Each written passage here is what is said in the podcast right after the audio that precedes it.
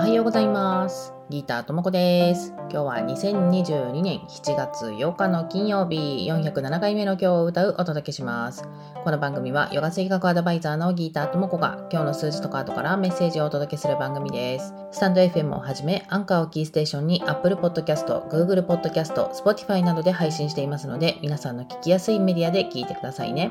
ということで今日のヨガ水学のグローバルデイナンバーは3、そして今日引いたカードはバガバットギーターカードのラジャス激質ということでこのラジャスというカードはですね、先週の400回目の時にも出たんですよね。なのちょうど1週間で同じカードが出るっていうね、感じになりましたけど、このラジャスには2つの特徴があります。1つは人を物質的な欲望に駆り立てること。もう1つは欲望に心を束縛し、目先のものや物質的な快楽の探求に夢中にさせ、強い執着、執念を与えることです。で、今日のヨガ水学のグローバルデイナンバー3っていうのは結構こう子供っぽいみたいな数字だったりするので、子供ってね、結構好き嫌いがはっきりしてますよね。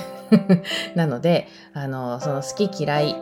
っていうところがね、強く出やすいかったりします。なので、まあ、これが欲しいみたいなのが強く出すぎて、そのラジャスのエネルギーね、出しやすくなってしまうので、そこをコントロールするっていうのが今日の課題かなと思います。